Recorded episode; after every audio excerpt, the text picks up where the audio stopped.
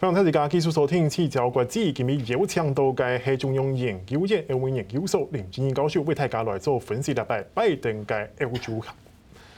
教授，当然我们继续，好像你有提到说，就是这一次在这个包括说北约跟 G7 的声明当中，其实都蛮针对中国的。那我想先从这个北约的部分来聊起，因为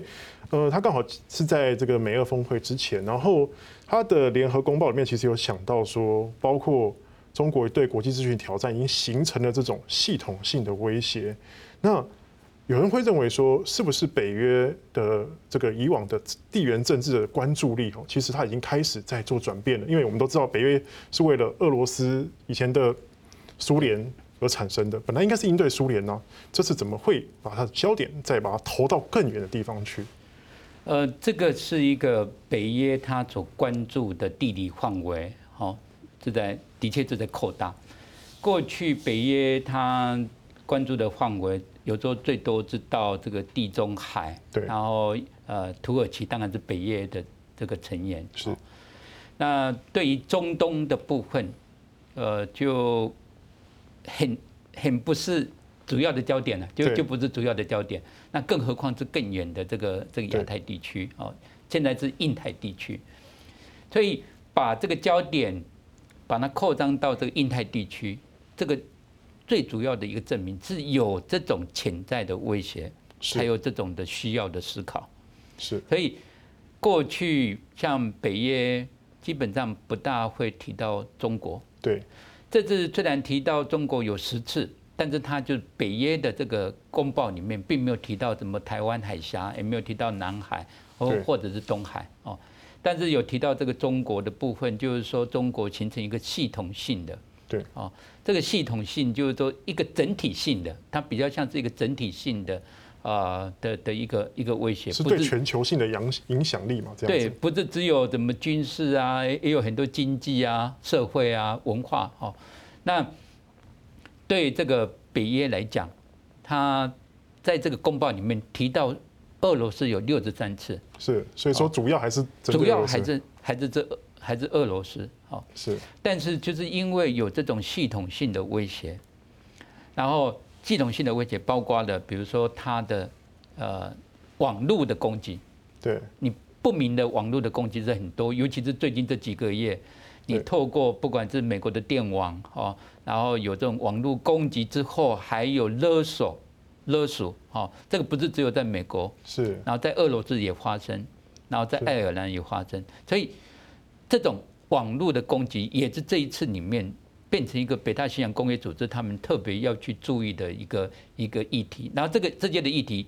都是跟跟中国有关，是，哦，所以对对这个北约来讲，呃，他在过去啊，过去有一个欧洲联盟已经把他们的报告里面已经把这个中国当做是一个一个全面性的、哈全面性的这种的的威胁的的挑战，他们讲是挑战的全面性的一个挑战。那所以北大西洋工业组织一个比较是军事这个议题的，然后又跟着这个欧洲联盟就来定调，定调就是中国就形成的。不仅仅是对欧盟，也对北大西洋工业组织是一个系统性的这种的挑战。不过，像是德国跟法国这些国家也认为说，要适度的来应对中国的威胁，感觉好像有一点弦外之音哎。它会不会也是一个让北约就是没有办法采取实质动作的一个变数？呃，的确就是说，梅克尔哈梅梅克尔当然七月他他会到到美国去访问。那梅克尔即将他的呃任期到了，就即将下台。不过，不过对德国来讲，梅克尔他觉得说，我们不需要把这个中国当做是一个头号的威胁，然后但是也不能忽视他所带来的一一些的挑战。哦，马克宏也是非常呃，好像也是这个态度嘛，对对不对？但是我们可以看得到，就是说你在整个印太的地区，在这次里面。用了很多是印太的地区，好，然后还有英国，我们可以看得到英国，包括法国，他们的呃，包括航空母舰或驱逐舰，他们都是在这个南海，然后在这个印太地区，呃，陆陆续续的这种的的出现，好，或或者是比较长时间的驻留，驻留在这个这个部分，所以对对这些国家来讲，呃，他们了解到，完全是了解到中国可能有的这种潜在的威胁，然后现在已经造成一个挑战。我们看到这么多“一带一路”的，对，其实本就有提到“一带一路”嘛，这部分，这这么多的这种的港口，对，为什么这么多的港口？呃，包括希腊，包括其他的国家，哦，那中国这么有兴趣，他们就完全知道，就是说中国一定有它的这种的战略的，呃，战略的目的，哦，那如何透过这种美国自己之外，还有这个欧盟的国家所形成的，哦的一个类似像一个计划，就来来制衡、来牵制这个“一带一路”，他们就是用了美国这个拜登，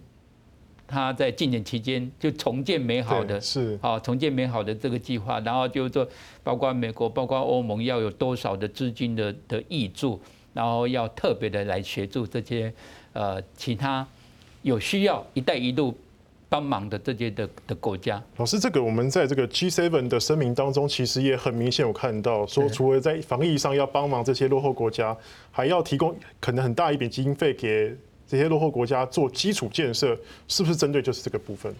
这这就是说要让其他的国家有这种选择的可能性。过去在川普任内的话，是这的确是比较少哦。对。然后假如是比较少。你对部分的国家来讲，它只有呃援助的来源哦，贷款的来源哦，当然就是只有中国大陆。但是呃，我们可以呃知道，拜登在这一次里面，其实他花了相当多的时间。然后这个相当多的时间，就是说跟比如说跟东欧对有九个国家，这九个国家是直接面临到这个俄罗斯的威胁哦。然后这九个国家里面，当然也包括了这个“一带一路”的波罗的海这三个三个国家，哦，都跟他们就有有这种的，都是在北约的这种架构之下，有这种的安全的对话，哦，安全的对话就讨论的当然就是有有俄罗斯的威胁，当然就是也也是有包括来自于中国大陆的，对于这个不管是匈牙利啊，哈，他们这种比如说“一带一路”。呃，大家也都知道，就是说复旦大学要在这个匈牙利，对，呃，要有一个呃分支哈分校，然后在匈牙利有很大很大的这种的的反弹。不过，就是说对这些的国家来讲，你这个援助的来源，对，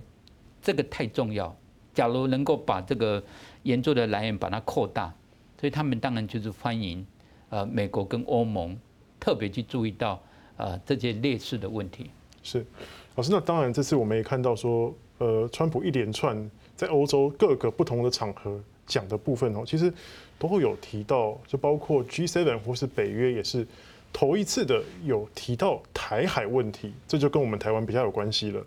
然后，呃，老师，你认为为什么会有这样？当然，一样是在印太战略的框架之下，台海问题第一次被这个两个组织所关注。然后我们看到中国，感觉好像也蛮跳脚的，要说什么呃，又不要什么搞小圈子啊之类的这样的。那老师你怎么看？说这一次不管是 G7 或是北约的这个声明或是公报，对于未来两岸关系，或是甚至对我们台湾来讲，可能会有什么样的影响？这这个是一个拜登政府啊，他的一个努力的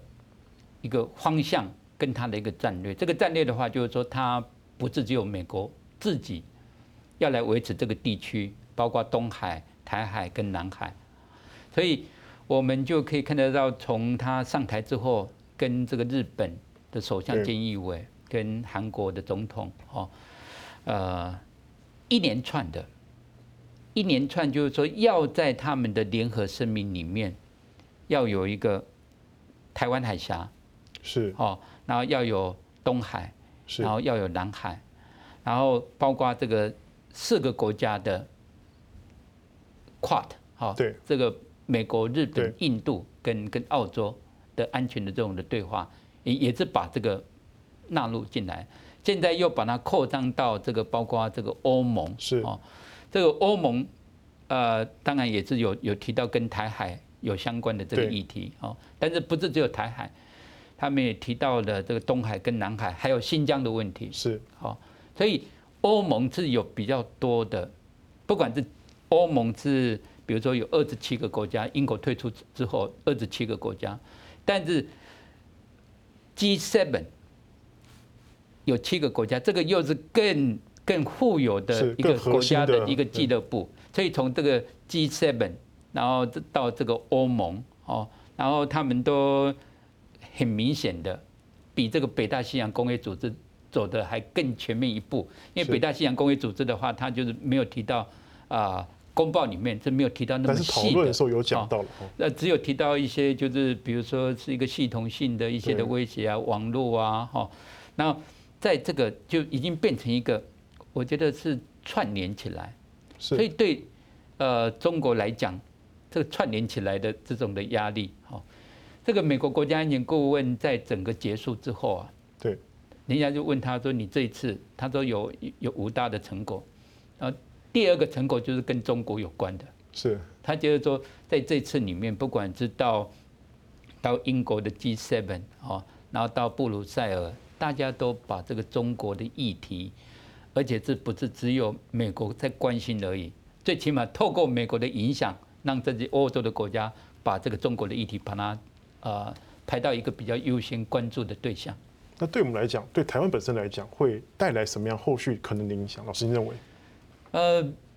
它里面也有提到啊，就是说类似像鼓励啊，希望见到这种两岸这种比较建设性的对话，哦，那这个都是都是连带在一起的，就是说你有各式各样的努力的方式，